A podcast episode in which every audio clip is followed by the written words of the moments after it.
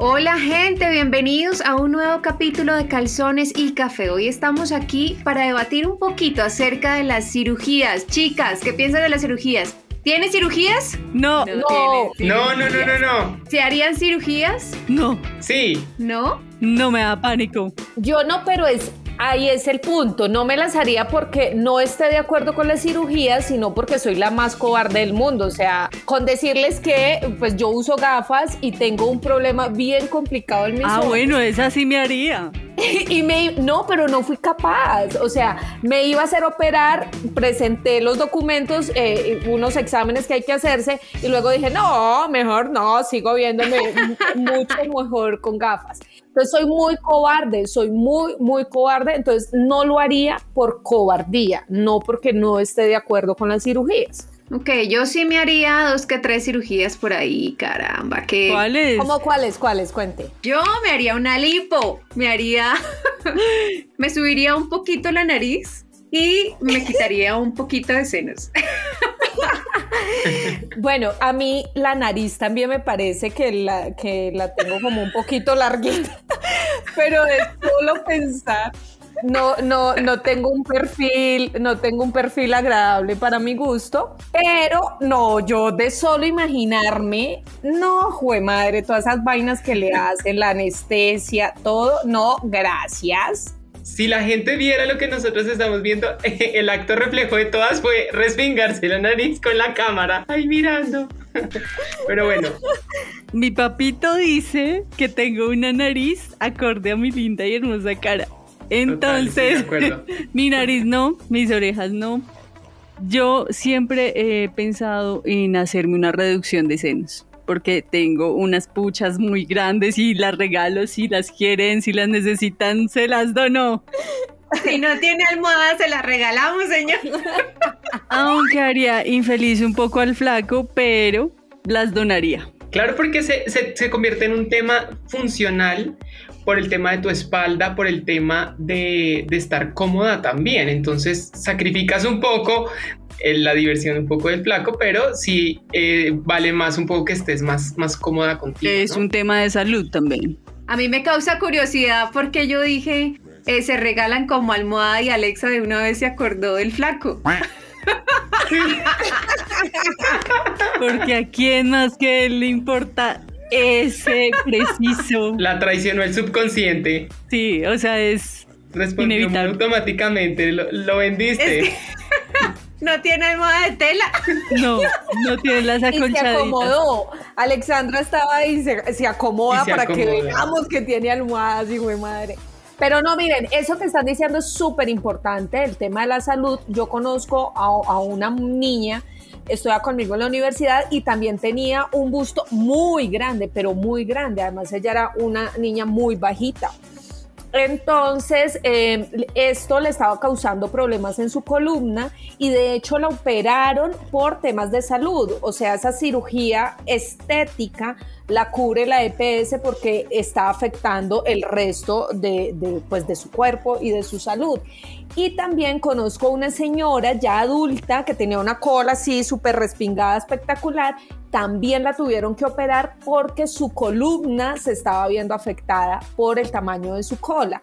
Entonces hay situaciones que no simplemente son para verme mejor, sino que van de la mano con el tema de la salud. Un factor que sí hay que tener en cuenta con ese tema de las cirugías es cualquier intervención quirúrgica va a implicar un tema de exponer, digamos, tu salud. Uno no sabe de pronto alguna complicación que pueda haber. Y por esa razón yo sí creo que este espacio sí, digamos, tenemos que, tenemos que hacer un énfasis en, en este podcast de la responsabilidad que debe tener la persona para escoger un buen cirujano, un especialista de confianza, certificado, o sea, que no se vaya a poner a ir e improvisar que porque le sale más barato a atentar contra su salud, porque creo que todas hemos visto en la prensa millones de casos de personas que por un retoquito resultan muertas. Entonces, eso sí es súper clave, súper clave porque el factor dinero es muy importante, pero es más importante cuidar la salud. Claro, Cami, pero a partir de allí también se desatan otras cosas y es que tú ves alrededor del mundo, no solo en Colombia, sino alrededor del mundo, muchas mujeres famosísimas que tienen todo el dinero, todo el acceso al dinero que quieran, a los mejores especialistas, que finalmente terminan teniendo eh, algunos problemas con ese tipo de cirugía, sobre todo el tema de los senos, el tema del Botox, por ejemplo, que están Exactamente. Situaciones que no dependen ni siquiera de que tengas la cantidad de dinero para ir al mejor cirujano, sino también de cómo tu cuerpo reacciona frente a esos cuerpos extraños que finalmente estás involucrando allí. Entonces es un tema muy, muy complicado, es un tema de salud bastante jodido, pero yo creo que en medio de todo, lo más importante, como dices tú, estar es estar muy bien asesoradas, no ir a la clínica de garaje porque pues si te quieres sentir mejor, si quieres estar segura de tu cuerpo, pues perfecto que te hagas un retoque para que te sientas segura, para que tu amor propio aumente y todo lo que quieras, pero sí es muy importante estar consciente de que eso cuesta dinero y que también hay que ir a los mejores lugares para que luego pues no vayan a suceder cosas como estas, pero sin embargo no están libres de eso. O sea, está demostrado, ni siquiera es por tema de dinero o por especialistas, es simplemente que tu cuerpo puede reaccionar de una manera pues no indicada o, o no de la mejor manera. Esto es como la cuestión de los tatuajes. Siento que cuando uno empieza eh, puede generar algún tipo de adicciones y hay gente con mucho dinero y de hecho ese es el problema, que tienen tanto dinero para hacerse cirugías que abusan y no llegan a un punto en que un, cirujano les diga, hey, ya no te voy a operar más porque no sé si eso lo hagan los cirujanos, porque tú ya no deberías operarte más esta parte de tu cuerpo, mira que te estás desfigurando. Pues es que yo creo que eso hace parte de la ética que debe tener un, médico, ¿no? El llegar a decir, bueno, hasta este punto te hago porque ya no hay para dónde más. Lo que pasa es que también yo siento que en nuestras sociedades latinoamericanas es, es, una tendencia a cumplir con esos estándares de belleza. No es una cosa de porque me sienta mejor o porque mi salud lo requiere, sino porque tenemos la necesidad de cumplir con ese estándar y estar al mismo tono como está el influencer o como está la cantante o como si Pepita Pérez se puso cola, entonces yo también me tengo que poner más. Esa es la pregunta que les iba a hacer, o sea, esta avalancha de, de redes sociales afecta mucho, afecta mucho eh, esa, esa concepción que tenemos de nuestros propios cuerpos. Y yo les quería preguntar si de pronto si alguna en Instagram o algo así haya visto algún cuerpo, alguna, alguna cosa que le gustara tener y, que, le, que la pusiera a pensar como, pucha, o sea, se me ocurre hacerme esta cirugía porque a esta vieja se le ve bonito esto. ¿Alguna se le ha pasado eso por la cabeza? Pues yo todas las veas que miro en Instagram y tienen el abdomen perfecto, yo quisiera ser así de plana. Joder, madre, tener una planchita en mi abdomen, pero de verdad no sería capaz. No, yo soy la más cobarde del mundo, la más cobarde para cualquier tipo de intervención quirúrgica, o sea, hasta lo más mínimo. Pero Cami y Alexa, miren que eh, el, tema no solamente, digamos, ahora con las redes sociales sí, se ha vuelto más popular ver todos estos cuerpos así esplendorosos y perfectos. El tema de las dietas, el tema del ejercicio excesivo, el tema de ponerse un relleno en la cara. Pero si ustedes lo recuerdan, hace como unos 10, 12 años, cuando las redes no estaban tan boom, por ejemplo, en Antioquia, sobre todo en Medellín, las niñas que cumplían 15 años, lo que pedían para ser celebrar sus 15 era una cirugía estética. Entonces siento que es también lo que decía Alexa hace un rato y es cómo la sociedad te mete en la cabeza estereotipos de belleza que finalmente tú resultas eh, siguiendo y afectando de alguna manera también tu personalidad, tu cuerpo, tu salud mental, porque entonces si no tienes unos senos talla, no sé, 34, pues entonces no, no te ves tan guapa, no te puedes poner tal blusa, si no tienes un abdomen perfecto, pues entonces no puedes usar cual o tal tipo de, traje y tampoco le vas a agradar a ciertas personas. Entonces creo que también todo este tema de las cirugías tiene un contexto de inseguridad detrás y que es gracias también a todas estas cosas que hemos aprendido y que la sociedad nos ha ido metiendo en la cabeza. Yo quiero como que hablemos de ese tipo de personas que se hacen una cantidad de cirugías para parecerse a otras. ¿Cómo han visto eso del Ken humano? Es un hombre que lleva casi... Pero ya no es Ken, ¿no? Ya no es Ken. Eh, sí, se hizo casi 70 cirugías para parecerse a Ken y ahora resulta que es transgénero y empieza otro montón de, de cirugías para ser mujer.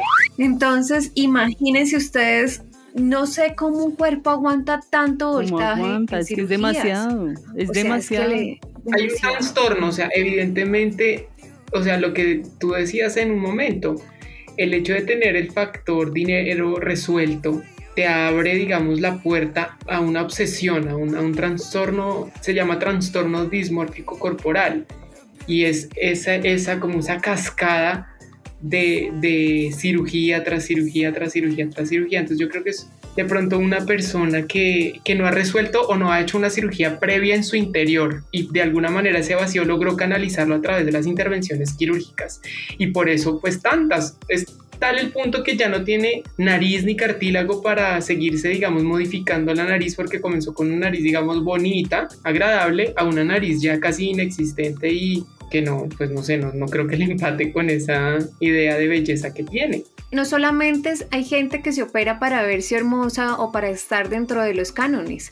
Hay, hay mucha gente que se llena del cuerpo de perforaciones, se meten estas cosas eh, transformaciones, debajo de la piel, se rompen la lengua para, eso son cirugías, se tinturan los ojos de color para que quede todo negro.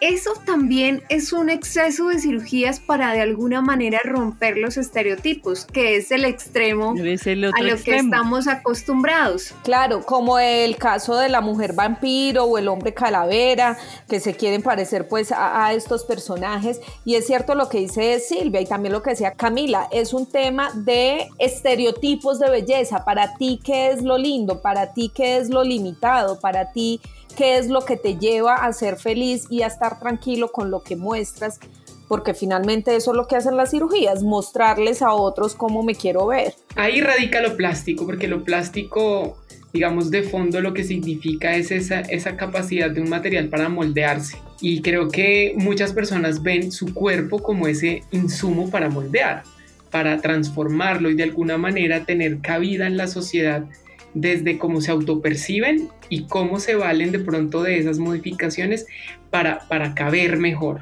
Entonces, eh, lo plástico es maravilloso, yo creo que esa capacidad de, de, de tener esas metamorfosis es muy linda, siempre y cuando sea de una forma responsable, que, no, que digamos que alguna intervención que te hagas luego no te deje o respirando mal o te afecte X o Y funcionamiento equilibrado que tenías en el cuerpo. Eh, es, como, es como eso. Yo creo que es más un acto responsable para disfrutarse más. Pero chicas, yo quiero que sean muy sinceras, de verdad. Ustedes cuando ven a una mujer, a otra mujer, con senos postizos, cola postiza, con la cintura chiquita. ¿Cuál es su impresión? Porque yo siento que somos, las mujeres somos tan jodidas, siempre criticamos a otras y eh, mi percepción es que, eh, pues si se las hace, si se hacen las cirugías es porque así se sienten bien, pero uno siempre tiende a criticar a esa persona porque, uy, mira, esa se puso cola, esa cola tan grande. Y se puso como mucho, es como... Sí, ¿Lo, han hecho? ¿Ustedes lo han hecho? Sí, claro, desgraciadamente. Pues sí, pero yo prefiero que se, que se hagan la cirugía a que se pongan esas almohadillas que se ponen. el calzón de relleno. Se le salga el rellenito y como que se ha delatado. Sí, como que quieran aparentar lo que no se es, eso me parece fatal, ¿sí? Lo que no se tiene, pues hermana, ahí está su solución, hágase una cirugía en un lugar que sea decente, donde se la dejen bien puesta. Pero no todo el mundo tiene el acceso ni el dinero para solucionar esos temas, ¿sale? Porque claro, si no tienen cola, pero no tengo no sé cuántos millones puede costar una cirugía de cola, pues me pongo un calzón que me cuesta 20 mil, 30 mil y con eso soluciono el problema, entre comillas. Pero a la hora del yo, ah, si conquistan con ese calzón, a la hora de quitarse los calzones, pues... Ah, sí, claramente. O sea, casi nada. Sí, es verdad. A veces tenemos que, si las condiciones económicas no dan, tenemos que aceptarnos también tal y como somos y querernos tal y como somos. Si usted necesita una cirugía porque su salud lo requiere, pues hágasela. Si, si quieres encajar o verte así o así y ponerte la faja súper eh, que, te, que no te deja comer y el calzón que te rellena, pues creo que a la hora del té, al final del día, cuando se quite todo eso, pues hay, hay hombres que se casan con una mujer que no era la que creían. ¿Por qué? Porque se desarman, se desarman con todo. En la noche se quitan todo y ahí, la ves tal y como es. También uno tiene que tener la capacidad de reconocer cuando, cuando, una, cuando una mujer es muy bonita. Digamos, nosotras cuatro que, que hemos convivido y muchas veces y hemos hablado de mil temas, yo creo que las cuatro sí tenemos esa capacidad de reconocer cuando una mujer es muy bonita. Lo hemos hecho, operadas o no. Nosotros tenemos la particularidad y eso, y eso es una invitación a todas las mujeres y es, si yo veo que hay algo que no está bien, o si le veo el manchón, o si le veo la sangre, o si le veo el, el moco, yo qué sé, pues se lo digo a mi amiga, no la dejo morir en, en, esa situación. Sí. Entonces Morir creo avergonzadas. exactamente, Uno lo hace con sus amigas y con la gente que, con las mujeres a las cuales le tiene aprecio, pero generalmente uno siempre está criticando a otras mujeres, mirándole el lado feo, mirándole cómo como no sé qué. Eso también es un trabajo interno, ¿no? Como, pues, pucha, ponerse en, los zapatos de la otra y entender que no todos piensan como yo pienso, se visten como yo me visto, le gustan las mismas cosas que a mí me gustan. Y, y miren, las invito a que hagan esto. Yo la verdad lo hago porque me parece terrible criticar a otra mujer y me doy palo cuando lo hago, es que lo hago, chicas, de verdad lo hago. Entonces, cuando veo una mujer, por ejemplo, no sé, que está gordita y tiene un top y yo soy como, ay Dios mío, y empieza el ojito ahí a fijarse en él. Y luego como que reacciono y digo, no, no la critiques, podría ser tú, tú también te puedes vestir mal, tú también puedes estar no sé qué, tú también. Y empiezo a darme palo a mí misma para no criticar a las demás. Es lo más feo que hay. Hay que, digamos, disfrutarse, reconocerse y, amar el cuerpo que uno tiene, pero eso es un ejercicio muy difícil, es muy difícil precisamente por, lo, por todo el tema de los códigos que hemos hablado no solo en este programa, sino en los anteriores, que pesan sobre uno y entonces ahí, digamos, brotan esas inseguridades. Les cuento, les cuento un caso, yo resentí el hecho de no tener muchas curvas y tener un cuerpo más bien atlético. Y a mí digamos que eso me pesó mucho durante mucho tiempo, pero cuando me di cuenta de, cuerpos como el de Cameron Díaz, que digamos es una mujer más bien eh, longilínea, recta, con el abdomen un poco diferente, a mí me pareció tan bonito que eso me ayudó mucho a sentirme mejor con mi propio cuerpo. Entonces yo creo que este tipo de figuras, de celebridades y eso que tienen unos cuerpos diferentes, distintos y que se disfrutan mucho y se les nota como esa sinceridad en ese disfrute de su corporalidad, impactan en personas, miren, como yo, que yo me sentía mal por ser larguirucha, y yo decía, Dios mío, ¿cuándo, cuando una cadera, cuando la nalga, cuando todo? Ahora ya no, ahora no me quita el sueño eso. Yo me digo, si me dicen algo, digo, ah, Cameron Díaz se ve divina. Ahí, yo también me voy a sentir bien.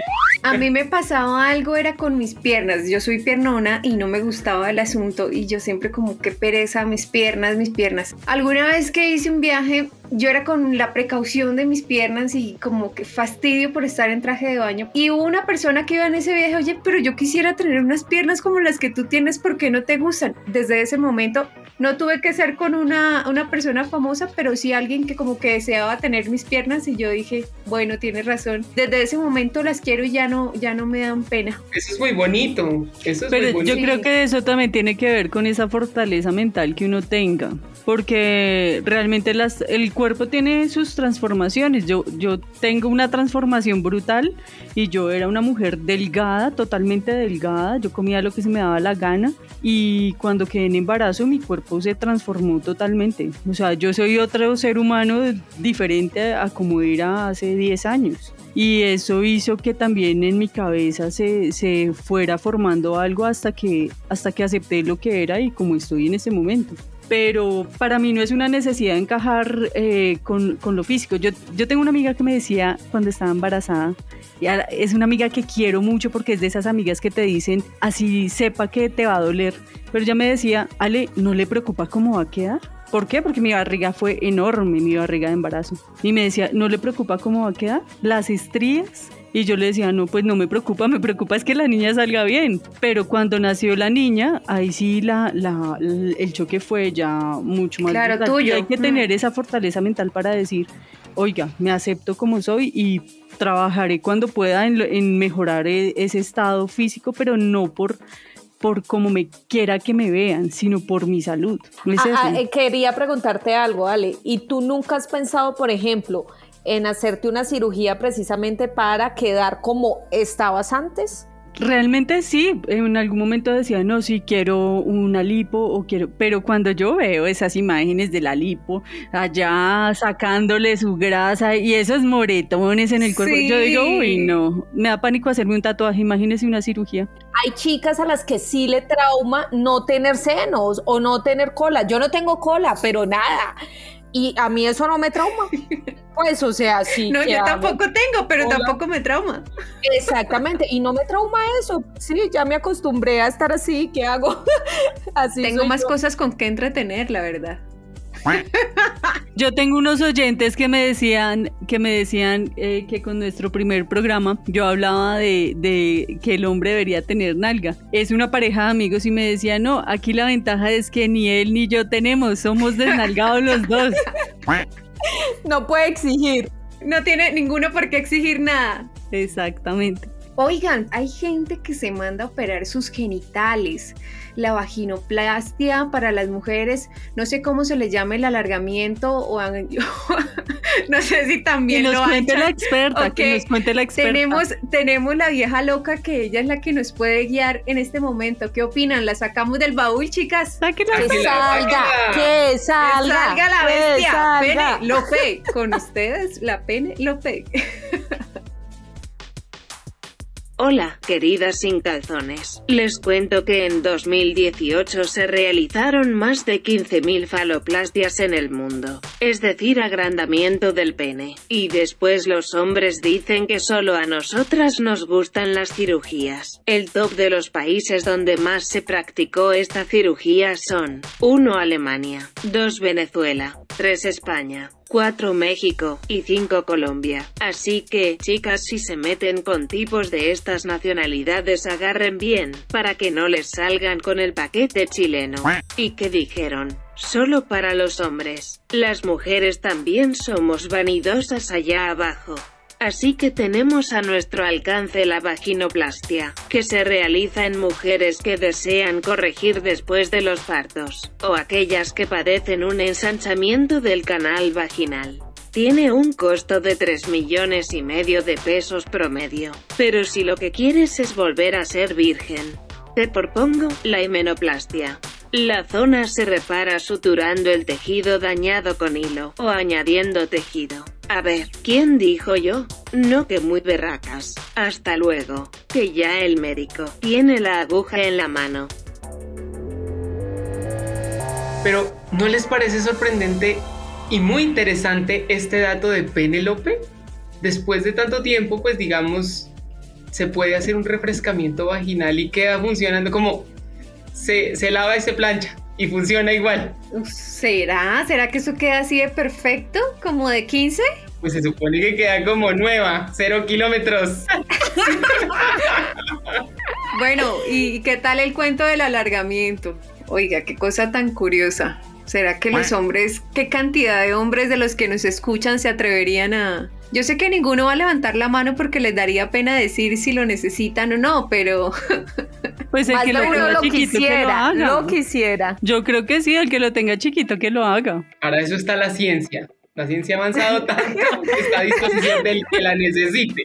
No, pero en los sex shop venden las chupas, las chupas de alargamiento. Muchachas, si no, las encuentran, esa es su solución. Ay, no. No me quiero imaginar el dolor. Ahí les dejamos el trompo bailando en esa uña por hoy. Esto fue todo en nuestro capítulo de calzones y café. Creo que fue todo, ¿no? Cerramos con broche de oro. Pilas que en el centro venden las chupas. Pilas pues. Chao, chao, chao. Que estén bien. Chao. Ay, no se imagina. Ay, no, me ¿En serio las venden? No estoy diciendo ¿En mentiras, yo las vi. Marica, pero ¿a quién se le ocurrió hacer eso? ¡Qué dolor!